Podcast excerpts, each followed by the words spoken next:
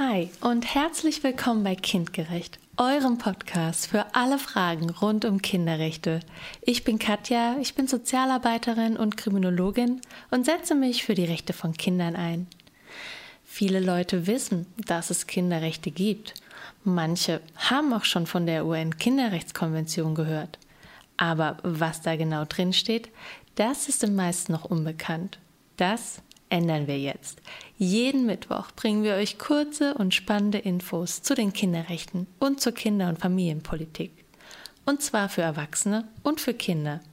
Ich wünsche euch eine tolle Zeit hier bei uns bei Kindgerecht.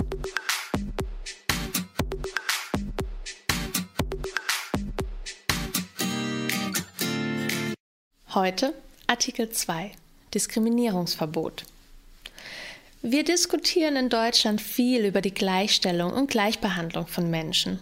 Angefangen bei der Frage, ob sogenannte Wirtschaftsflüchtlinge in Bezug auf das Aufenthaltsrecht anders behandelt werden sollen als geflüchtete Menschen aus Kriegsgebieten oder ob homosexuelle Paare mit heterosexuellen Familien gleichgestellt werden.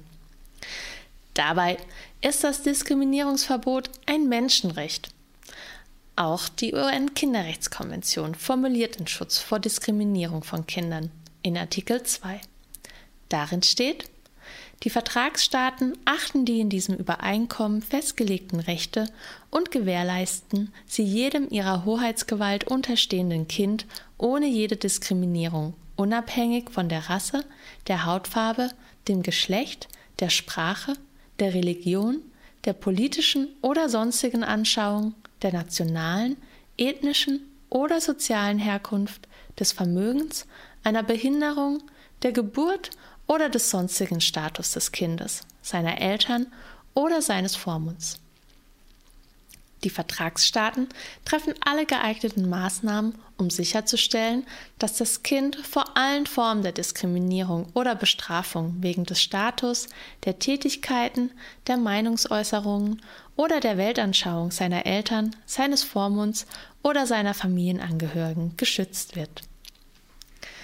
Das bedeutet, der Staat muss gewährleisten, dass für alle Kinder alle Rechte gelten, unabhängig von irgendwelchen sogenannten Merkmalen wie Hautton, Körper oder Herkunft. Kinder dürfen also nicht benachteiligt werden, nur weil sie aus einem anderen Land der Erde kommen oder im Rollstuhl sitzen oder nicht so viel Geld haben. Aber ist das denn so? Wird denn auch wirklich kein Kind in Deutschland benachteiligt? Die Realität sieht anders aus. Kinder und Jugendliche sind im Alltag von verschiedensten Formen von Diskriminierung, Benachteiligung und Mobbing betroffen.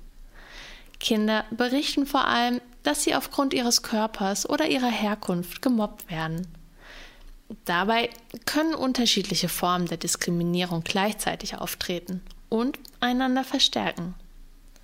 Es gibt auch strukturelle und institutionelle Diskriminierung zum Beispiel im Rahmen des Schulsystems.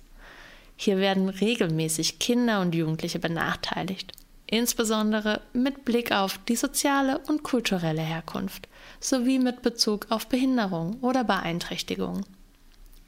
Und wohl die größte Diskriminierung erfahren Kinder, einfach weil sie Kinder sind. Wir sprechen hier von Adultismus. Das Wort leitet sich ab vom englischen adult, also Erwachsene, und die Endung Ismus beschreibt eine gesellschaftliche Machtstruktur. Adultismus meint die Höherbewertung der Anliegen und Sichtweisen von Erwachsenen vor denen von Kindern.